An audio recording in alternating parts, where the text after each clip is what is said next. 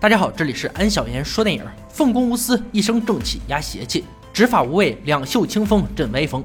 以敬畏之心对权，感恩之心对位，知足之心对利，平常之心对名，这是执法人员的基本行为准则。而本片的两名警察队长因一起连环杀人案引发内斗，为了升职不顾法治威严，谁会是最终赢家？今天给大家带来韩国犯罪片《野兽》。影片开头，在校女生美珍失踪十七天，生死未卜。警方的慢作为引起民众不满，迫于压力，警方派出两个小组调查此案。一组由郑组长带队，他做事不按常理出牌，经常游走在灰色地带，但他非常讲义气。他珍惜线人，被上司偏袒，也被下属追随。吴夫人是郑组长线人，近期一个粉贩出狱，得知是吴夫人举报找上他，不由分说把他打得鼻青脸肿。老郑护犊子，众所周知，哪能忍受这样的事情发生？夜晚，老郑带着蒙面手下开着面包车行驶在一条小路上，车后座绑着的粉贩就是打吴夫人的胖子。由于道路偏僻，视线不好，面包车撞上不明物体，下车查看，原来是一条小路，随手把小路丢在路边，继续向前，来到一片空旷之地，对胖子一顿拳头招呼。要不是同事及时制止，恐怕要挨枪子儿。发泄完后，将胖子一脚踹入深坑。第二天，老郑给吴夫人一笔钱，并告诉他，胖子不会再出现他的眼前。吴夫人用幽怨的眼神看着老郑，欲言又止。两人到底是什么关系？影片里也没有说，安哥也不方便乱猜。再来说说调查二组，由韩组长带队，他看似沉静，气质儒雅，实则心思缜密，不善与人沟通。两人搭档多年，曾是肝胆相照的兄弟。但是最近老科长要升职，下届科长竞选让两人的关系破裂。几天后接到报案，一个垂钓者在江边的塑料袋内发现一只手，经过搜寻发现正是美珍，她被残忍分尸。皮肤被利刃切开后，将所有关节扭断，并有注射的痕迹，但没有被性侵的迹象。两个组都没有找到重要线索。老郑认为这是一场变态连环杀人案，如果这样定性，就要将案件移交给广搜局。老科长不想放弃，把失踪案转为普通杀人案办理，命令两个组合作，尽快破案，抓到凶手的人就是下任科长。考核两人能力的时候到了，很快老郑就查到美珍死前在一个教堂做临时工。最后见过的人就是神父，神父果然不是好东西，见到老郑撒丫子就跑，并试图吞下死者的照片，毁灭证据。深入调查，神父曾在医学院就读。老郑查到神父之前性侵女学生，但对方没有报案。在他的房间果然找到了美珍的内裤，一切证据表明神父就是凶手，而神父矢口否认，并称美珍爱慕他，内裤是美珍主动给他的。当神父听到被他性侵的女孩在精神病院跳楼，母亲无法承受，也上吊自杀的时候，心理防线彻底崩溃，忏悔的同时承认自己就是杀了女孩的凶手。二组的老韩为了保住科长的位子，连夜侦查，给出了不一样的答案。神父晕血不可能是分尸恶魔，通过快递单页证实，内裤确实是美珍寄给神父的。第二天一早，神父被老韩释放，没想到他还没走出警局大院，就被美珍的父亲捅伤，好在没有生命危险。因此，两人在办公室大打出手，关系进一步恶化。晚上，他接到美娟的电话。美娟曾是一个小毒贩，被同行举报坐牢三年，在此之前也是老郑的线人。对于美娟，他有些愧疚，答应帮他减刑，却没有做到。来到约定地点后，美娟却开枪杀死了举报他的景田。老郑心里瞬间凉了。美娟偷了自己的枪，眼下还闹出人命，这让他无法收场。美娟叫老郑出来，就是想把他拉下水。老郑气疯了，却于事无补，赶紧驾车离开现场。下车后，对美娟一顿拳打脚踢后，准备带她回警局。没想到美娟丢出一个重磅炸弹。在监狱里，他听说过少女分尸案，凶手很可能是住在贫民窟的两个人。只要老郑帮他隐瞒今晚的事儿，并帮他做不在场证明，就告诉他所有细节。老郑反复纠结后，还是同意了。倒也不是为了完全升职，少女的惨状让他彻夜难眠。第二天，一组就来到贫民窟蹲守，这里鱼龙混杂，聚集着各类前科累累的犯罪人员。根据美娟提供的线索，很快就锁定嫌疑人崔哲基。今年三十六岁，足不出户，很神秘。父亲崔完植今年七十四岁，靠收废品度日。他的身份证早在十八年前就已经过期。老郑在崔家父子的面包车上发现了不同的血迹，而家里本月的用水量已经高达两百吨，足以说明这是一场连环杀人。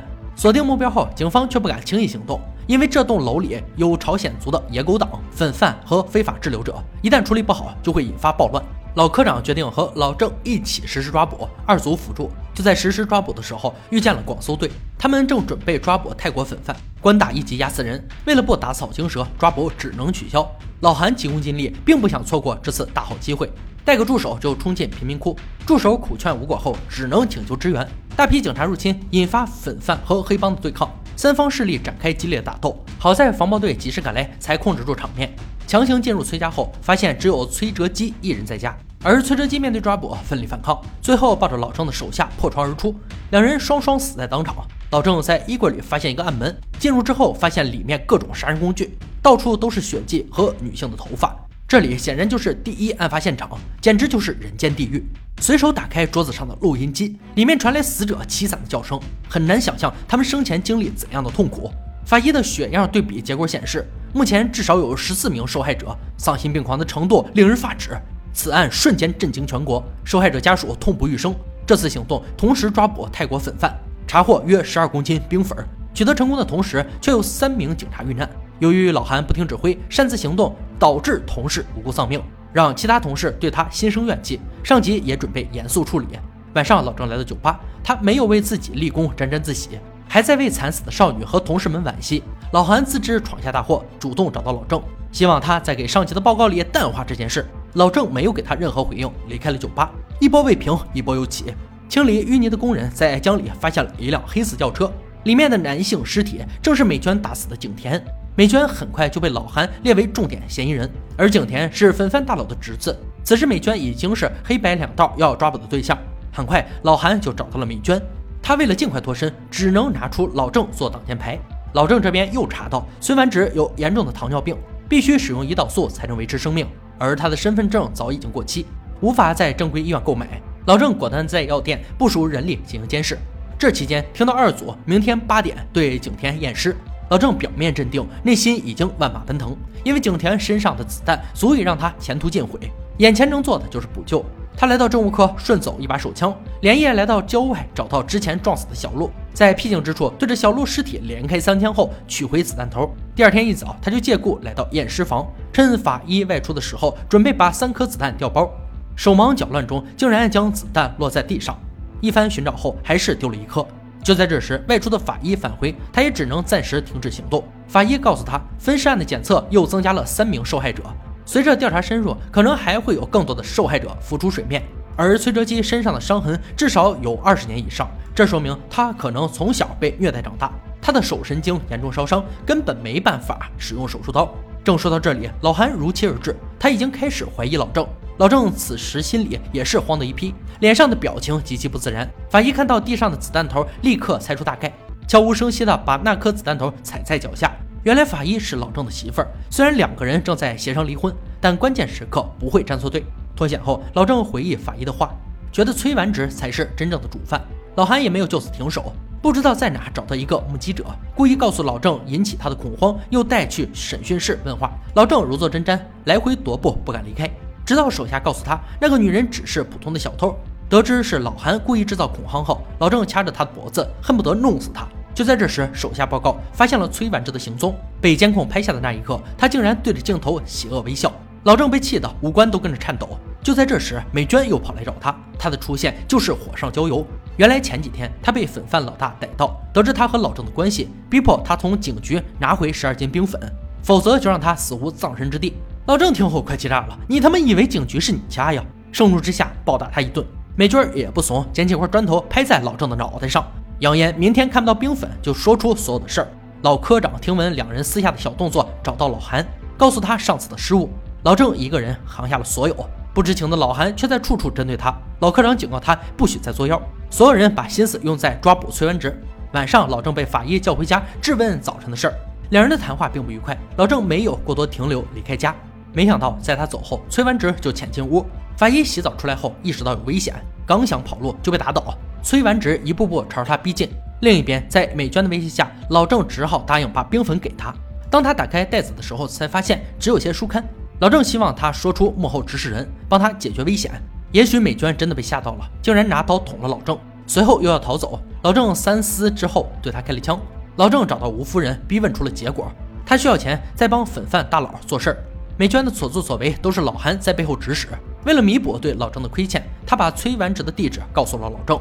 老郑根据地址找到了一家宠物医院，发现大量胰岛素的空瓶子。崔完植就在这里。他趁老郑不注意，将一根肌肉松弛剂扎在他的腿上。几分钟后，老郑就感觉全身肌肉僵硬，呼吸困难。崔完植却不和他正面交锋，只等他慢慢死去。警局这边又接到报案，有人在朋友家门口偶遇崔完直。二组所有人赶往现场，发现房主已经被杀。老韩了解到死者是兽医后，也赶来这里。而老郑此时已经无法行走，瘫软在地上。崔完直打开录音机，里面传出法医死前的惨叫。此时老郑万分痛苦，喉咙里只能发出哽咽声。他知道崔完直是报复自己，害死了他儿子。但这笔账不应该由法医来偿还。老郑拼尽全力，连开数枪，却什么也没打中。赶来的老韩为了躲避榴弹，从围栏上坠落下去。当他再次返回楼顶的时候，看到老郑已经开枪打死崔完直。老郑调转枪口对准老韩，可是他的枪里已经没有了子弹。此时老郑有太多的愤怒，却说不出口。随后他再也支撑不住身体，倒在地上。老韩望着他良久，没有离开，内心也是五味杂陈。最后老韩如愿当上了科长，身穿警服，头戴警徽。他是否会觉得受之有愧？助理申请调离重案组。他之前把这个地方想得太庄严神圣，临走时只说一句话：如果老郑得到及时救治，会活下来。老韩来到卫生间，努力地整理自己的形象，却不让自己满意。他的心比外表更脏。电影呢，到这里就结束了。看完电影后，很心塞的感觉。这是一部不可多得的好电影。对于职位的争夺，两人都想上。老韩的小人计量只是人性中的恶，而老郑对于破案不择手段又是一种恶。很多时候，我们就是生活在中间地带，没有非黑即白的对错。好了，今天解说就到这里吧，我们下期再见。